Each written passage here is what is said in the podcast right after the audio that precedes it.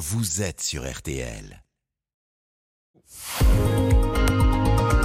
Alors Florian Gazan, c'est à vous. On, on va continuer à parler de sport d'ailleurs avec euh, vous, puisque aujourd'hui, on en parlait tout à l'heure dans Laissez-vous tenter première, sort en salle le film Pour l'honneur de Philippe Guillard, euh, qui est une comédie sur le, le rugby.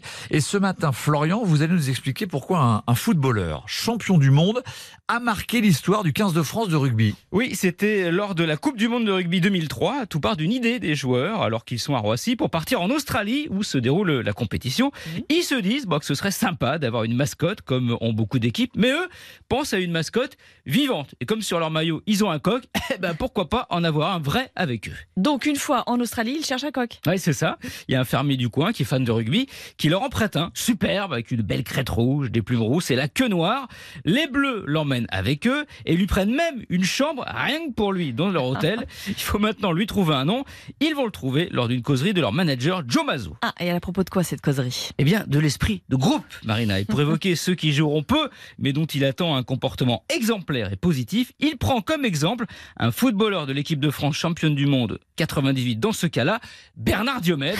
Les rugbymen décident de baptiser le coq Diomède. Coq Diomède, d'accord. Et ils en font quoi de Diomède pendant la Coupe du Monde? Eh ben, ils se le refilent. Un jury est constitué avec les tauliers du 15 de France, dont le capitaine, qui est aujourd'hui notre sélectionneur, Fabien Galtier. Chaque soir, ils se réunissent et désignent trois joueurs qui ont eu, disons, un comportement spécial dans la journée, pas forcément négatif, mais Mmh. disons atypique. Mmh. Celui qui est élu a pour gage de s'occuper du coq Diomède toute la journée du lendemain. Et le premier désigné, c'est le regretté Christophe Dominici, le déconneur de l'équipe qui avait un peu trop forcé sur les blagues, arroseur arrosé. Et alors, il a fait comment pour s'occuper du coq euh, avec la préparation des matchs? Eh bien, il l'a nourri, il a nettoyé sa cage et l'a emmené à l'entraînement des Bleus en laisse avant de le transmettre à d'autres coéquipiers, sanctionnés pour des motifs aussi divers que retard à un rassemblement ou flatulence à table. Ouais, c'est des rugbymen. Hein. Voilà. Diomède va presque porter bonheur à nos rugbymen, plumé en demi-finale par les Anglais, mais ne finira pas en coq au vin lors d'une troisième mi-temps. Non, à la fin de la Coupe du Monde, il est reparti dans sa ferme faire coq de doudou. Ah, mais qu'est-ce que c'est que ça? C'est le cocorico à la sauce australienne. Je vous le refais. hein. Ah, magnifique.